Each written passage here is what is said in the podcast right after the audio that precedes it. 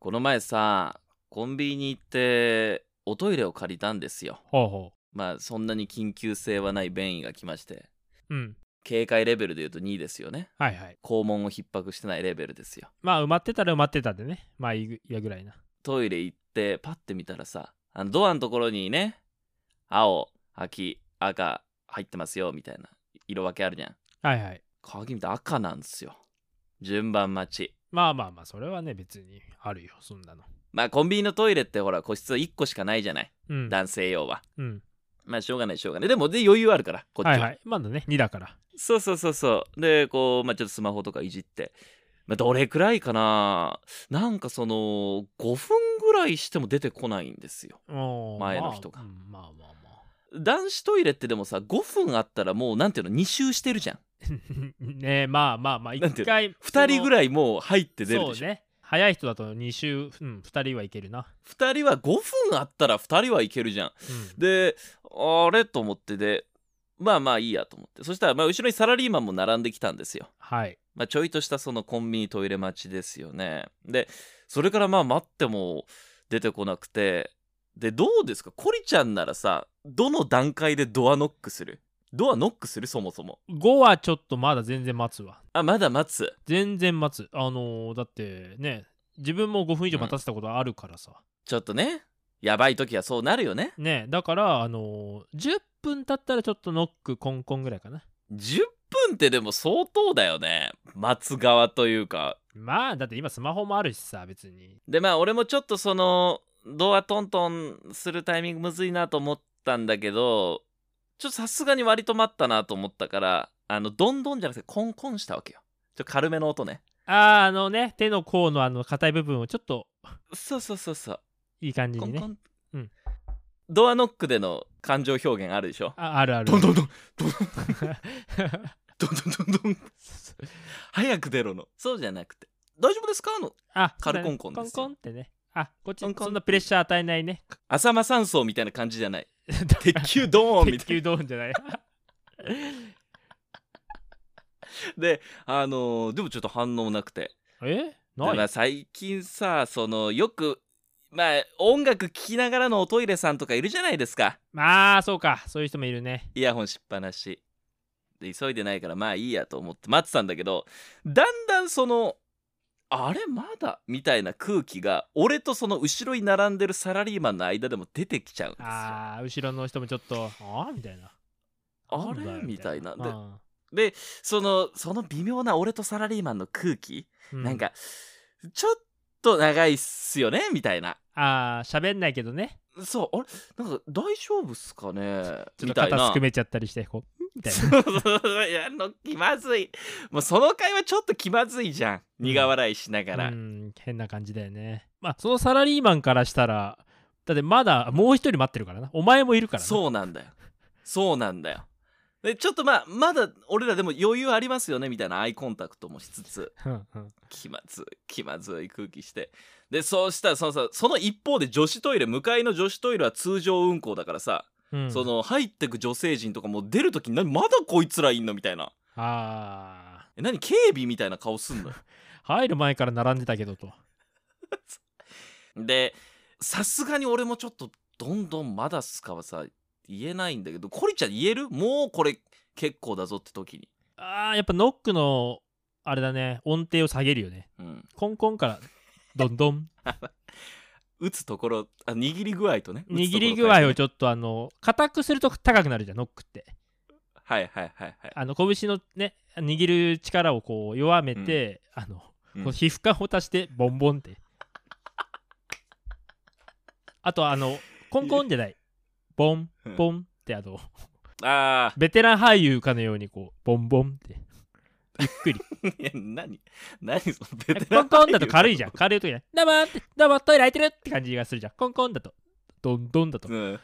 えー、いかがですかっていうこの なるほどその、メッセ渡ージ性をね辺謙さんみたいな感じねそう渡辺謙さんとかそうそうそシリアスな感じねううんちょっとこれ結構長いなってなったからその俺とサラリーマンでちょっとこれあれですねみたいなもしかしたらなんかほら倒れてるかもしんないじゃん今何分体感はもう10分ぐらいよまだ大丈夫10分そうか、まあ、いやいややいやいやでもだってどんどん一回やったけど帰ってこないあわけそうか帰ってこねえのがあるからなまあまあそうかでしかも中からもう物音もしないわけああで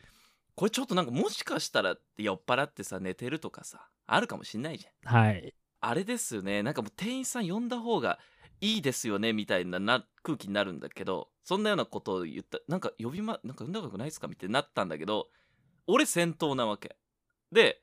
俺がちょっとまあコンビニといえど店員さんを呼びに行きます呼んでる隙に中の人出てきた場合このサラリーマン入っちゃうんじゃないかなえそんな意地汚いことするかないやわかんないそうすごい誠実そうだったよ誠実そうだったんだけど、そのおトイレ前でのちょっと信用ってないじゃないですか戦争ですからまあそうだな全員ね生死かかってるからな そうそうそうそう。俺はまだ全然大丈夫だけどお兄さんも大丈夫って顔して本当はやばいかもしんないよなと思ったんだけどそしたらまああのお前が後ろだからお前が店員を呼んでくれオーラを出してですねやんわり、あーいやうんまあ、サラリーマンのか人が言ってくれたんですよ「あじゃあちょちょっと呼んできます」ってうん言ってであの店員さんバーッと来てさあおばちゃんかなおばちゃんが「お客様」って見た瞬間「あっ!」って言ってよく見たらドアあの5センチぐらい開いてんのよ嘘でしょえ前の人ドア閉めた勢いで鍵があのガチャンって施錠になっただけでうんそれで赤になってただけであの中誰もいないっていうおい嘘えバカじゃなあいのねサザエさんかよなんだよそれ鍵がガンと落ちちゃってただけであの誰もしかもよく見たらドア開いてたしね5センチぐらいうわ誰もいねえドアに俺ずっと立ってたっていうなんだその牧歌的な感 じはなん俺だそれはとんでもねえトリックだったと思ってトリックじゃねえよしっかり見ろよえ誰も気づかなかったの誰もっていうか先頭俺だったからね そうだよねお前が悪いよねサラリーマンからしたらふざけんなだよねだから俺マジですげえスピードでトイレ済ましたけそどうだよ出る時サラリーマンの顔見れなかったわ見えないザーっつってもうすいませんすいません人騒がせだなでもすごくない誰も入ってないトイレに10分近くさまだかなとかさどんなやつ入ってんだよとかさうん大丈夫かななんか倒れてないかなみたいなちょっと心配とかもういろんな空想をさ俺とサラリーマンで繰り広げてさまあ密室だからこそね、うん、誰もいないん だよなんか秘宝をめぐって争ったけど宝箱空っぽでしたみたいなさすごいオチじゃ ないそうだよねそのサラリーマンとねの間にはちょっとあれだよねもうあの俺たちが落ちたものは何だったのみたいな無駄な戦争だった そようねそうそう無駄な駆け引きそうそうワンピースのガイモンさんみたいになってるねそうそうももっと大きなものに騙されてたみた いなて敵はこいつじゃないっていうね敵は社会だったみたいなそういやーっていうねなんか本当にだからそういうちょっと世にも奇妙な物語的なあの今週のめちゃくちゃ気まずいニュースでした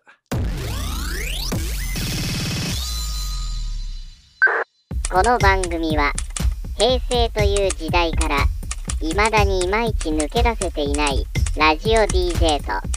放送作家の男2人が令和での生き方を考える会議のまあなんか議事録みたいなやつである。ということで令和の作戦会議 DJ の俊一郎と放送作家のコリちゃんですお願いしますよろしくお願いしますさあこの番組はですね我々が一個ずつ議題を持ってきたああでもねこうでもね言っていく番組でございます、えー今回はシャープ58ということでまあなんか60回目前になってきましたが今週はどっちからいきますかはい、えー、じゃあ僕からいきます、えー僕はですね最近話題になってる本のお話をしたいと思いますあら本の紹あの介ビジネス書の分野でですね最近売れてるんですけどもなぜ星付きシェフの僕がサイゼリアでバイトするのかっていう本がかなり好評で売れてるんですよあらちょっと気になりますねこれは著者が、えーレストランラッセという目黒のね、あの高級レストランのオーナーさんなんです、ほえでこの人はあの9年連続で一つ星を獲得するほどのかなり日本の中でもすごいレストランですよしかしこの人2017年からなんとサイゼリアでバイトしてるんですよあらえー、なんで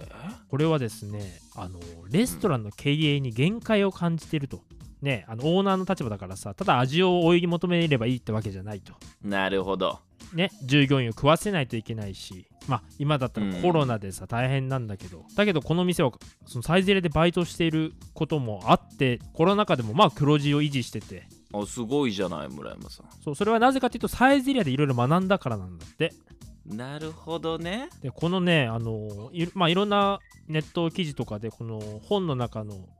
えー大事なところが抜粋されてたり村山さんのインタビューが載ってたんでちょっと僕まとめてみたんですけれども、ええまあ、このまず村山さん2017年にサイズに入ってまずびっくりしたことがあドリンクバーの種類の多さかなもっともっと本質的なことまずね職場が環境が理想郷だったんだってユートピア女子大生に囲まれてあ違うそんなあれバイトのあの不純な目的じゃないから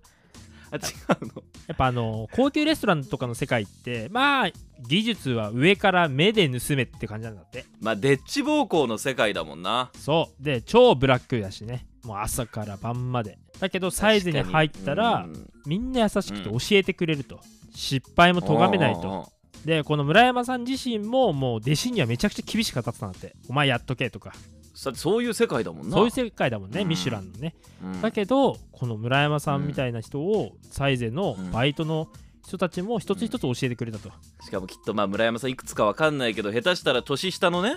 そうそうです先輩もいるわけでしょいやもうほぼそうだと思うよそこで村山さんはですね、まあ、うん自分のレストランにも生かすためにサイゼ流を学んだんですね、わかりましたうんよくわかんない絵が壁にいっぱいいや違うわ展示の やだわ村山さんが学んだことはあ時間を待つにはこの間違い探しがいいんだみた いな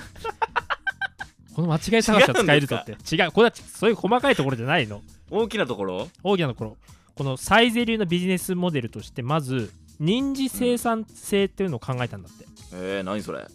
これ知らなかったんだけどなんかねあの人に時で生産性うね、んま、あ、簡単に言うと1人従業員1人が1時間働いていくら稼いだかっていう、はあはいはいはいえー計算の仕方で言うと純利益割る働いてる人の総労働時間、えー普通のお店だと1人で2000円から3000円ぐらいなんだって 1, 時間であーはいはいはいサイズは6000円なんだってさては人件費とんでもなく安いのかまさ違うかバイト代も1000円超えてるしね サイゼはあーすごいねなんでサイゼって従業員の数がめちゃくちゃ少ないのと徹底した効率主義によってなんと160席を5人で回してんだって村山さんの高価格帯の店だとなんと25席で10人が普通なんだって、へえ村山さんのお店とか、まあ、他の高級レストランをの人事生産性を計算するともう全然サイゼの方がバカ高いんだってこういうところをむ村山さんはサイゼから学んだんだってさ、ほうほうほうほでこの村山さんのお店は今はそのスタッフを減らしたりとか生産性を高めてう、うん、まあ、少しずつねその純利益も上がってまあコロナ禍でも成功してるんだってさ、すごっそして他にもですね、まあ、サイゼってあのキッチンがお店に対する割合で5分の1だったりうんだからお客さんがね座るスペースを十分に確保してるとあとルールとして時速5キロ以下で歩かないとか足首にセンサーがついててねあそんそんなあのやばい企業じゃないです意識としてねテキパキしてるってい意識としううんあと下げた皿をどこに置くかとかも全てがこうなんだろうマニュアル化されていて完璧なんだってさサイゼは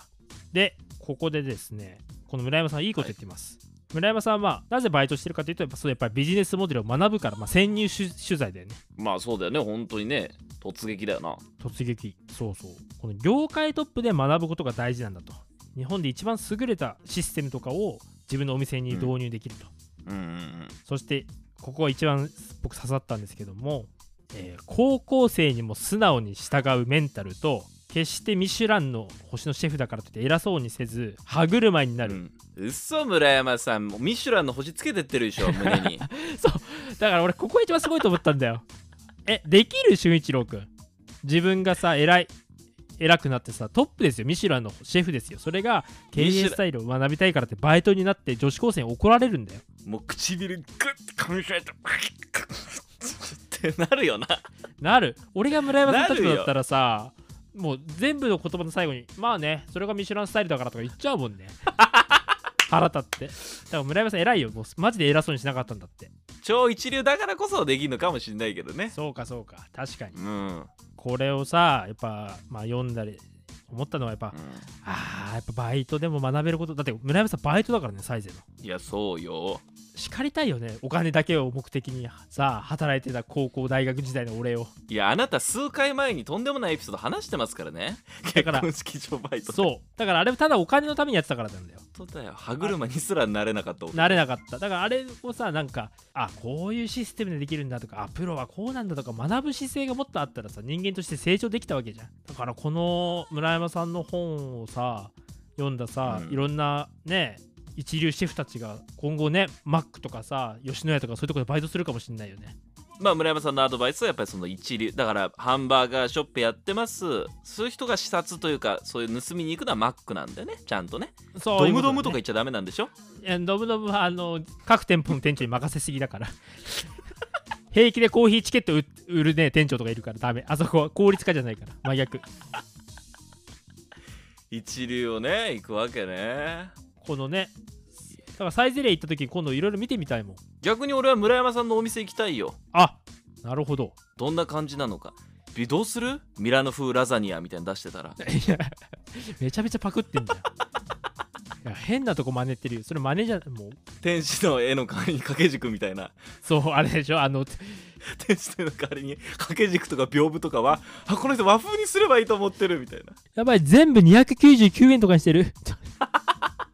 昔のサイゼだとか2999円 価格帯はちょっと上になってるいやー面白いそうなのでちょっとこのね、えーまあこの飲食業界に限らず大人として大事なことがこの村山さんの姿勢からいろいろね書いてあったのでぜひ覗いてみてください。えっ、と東洋経済オンライン等々いろんなね媒体で記事が出てるので村山太一さんで検索していただけると出ると思います。以上です。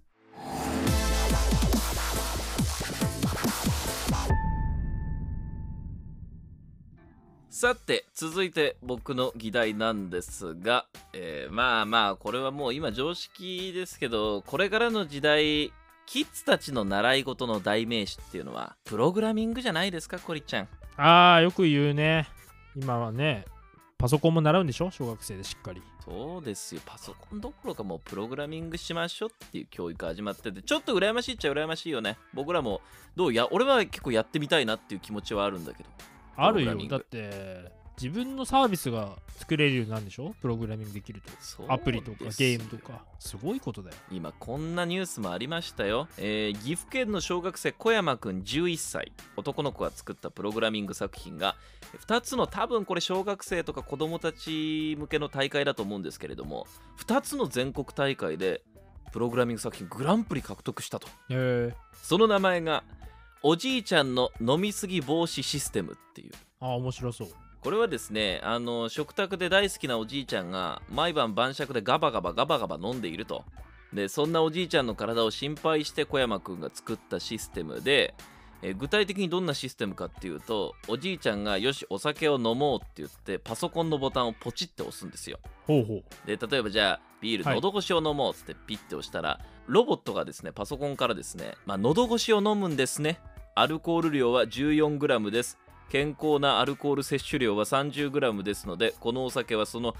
47%のアルコール量ですみたいな感じであの小言を言ってくれるっていうあーなるほどアドバイスしてくれるんだあとちょっとだよとかアドバイスしてくれるへえすげえニュース見た感じアルコールはその食食卓の上に、えーロボットが置いてあってそのロボットの上にこうあ飲むじゃあ喉越しを今度って置くとその画像でお酒を認識してでピピあこれは喉越しだって認識してでそのアルコール量は 14g ですと教えて小言を言ってくれてでしかもその車みたいなロボットがウィーンって運んでくれるっていうめちゃくちゃ面白くないすげえじゃんめちゃくちゃすごいえすげえのよすごいわここというだけじゃなくて飲みすぎた場合あのお酒じゃなくてぐるんって回って反対側にあるお水を出してくれるっていう超可愛いシステムなのやばそれ作ったのでそのシステム使うためにあのおじいちゃんの食卓の前にあのデスデスクトップのパソコンが置いてあるっていう手作り感がすげえ可愛かったあでも可愛いねおじいちゃんのこと好きだからこそ作ったんでしょそうなのよでしかもおじいちゃんの椅子にも仕掛けがあってうん 飲みすぎるとねおじいちゃんはその椅子を揺らすっていう癖があってじゃあ大丈夫かうんゆらゆらゆらゆらするとそれを検知してこの孫の小山くんの声で「おじいちゃん飲みすぎですよみたいなあのアナウンスをしてくれるっていうすごいシステムじゃないいやすげえわまあ、ちょっと俺は期待しちゃうのはそのおじいちゃんにもっと暴れてもらってそのね、えープログラミングを進化させてほしいねどういうことですか 暴れてもらってってえこんなんわしは言うこと聞かんぞって言ってまだねあのシステムじゃどうにもならないこともあるんだっていうあでそのうちだからあのターミネーターみたいなやつ作ってねおじいちそゃうんそのうそうそうバおトルっていうねじいちゃんをさらにね強制させる機会をしあの取材スタッフがどうですか孫に注意されるのはって聞いたらもうおじいちゃんニコニコしながらあのもっと小言言われたいって言っててねちょっと笑っちゃったんだけどやめろ酒を本当にそのなんか何がすごいかなっていうとさそのシステムを、まあ、作るっていうのもそれもすごいじゃないですかプログラミング研究したりすごいよ多分自分で勉強したりとかさでも俺それだけじゃなくてこのおじいちゃんの癖それを見抜いてしかもプログラミングに組み込むっていうのここすごくないあーだからねじっくり見てたんだろうねまず研究材料としてそうまあ、僕もプログラミングやってみたいなと思うんだけどプログラミングって結局、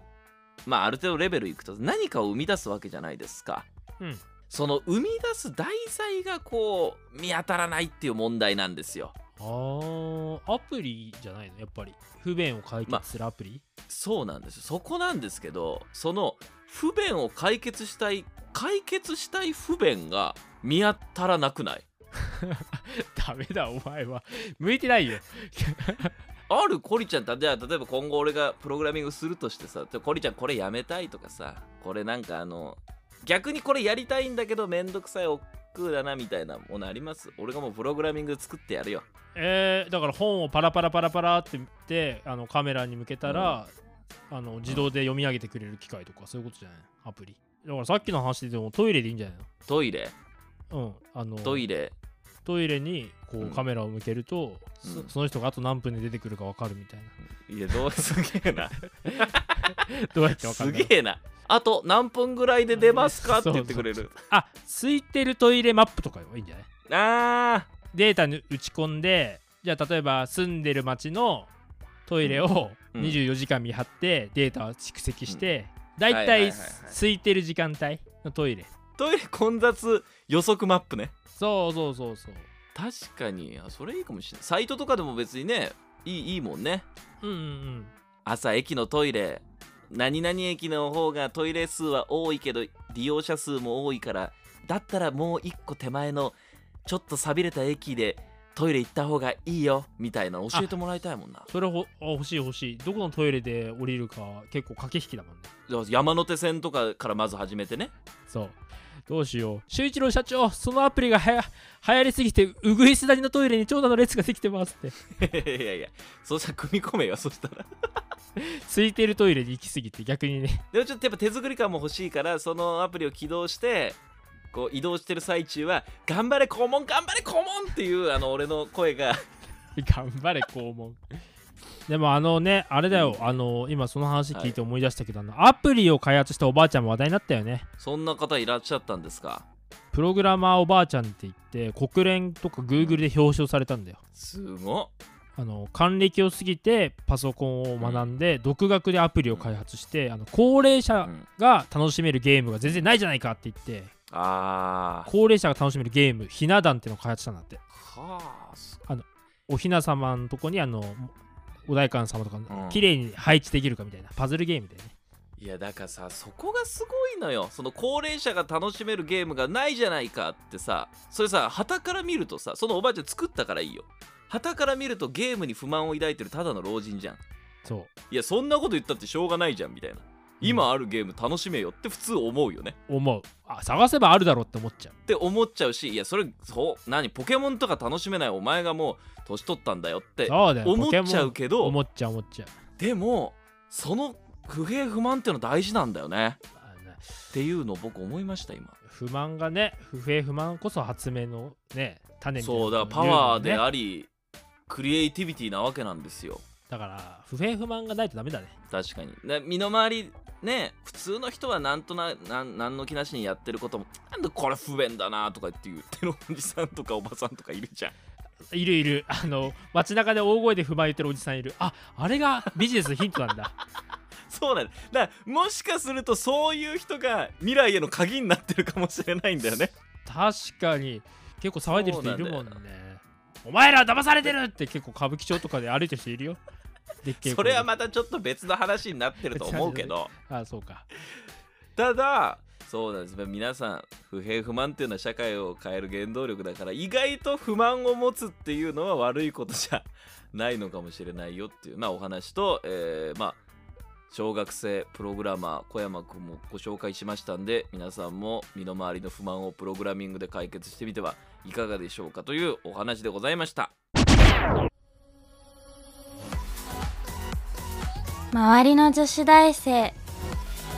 みんな聞いてます令和の作戦会議さあということであっという間にエンディングでございますお疲れ様でしたあれですよ気がつくと12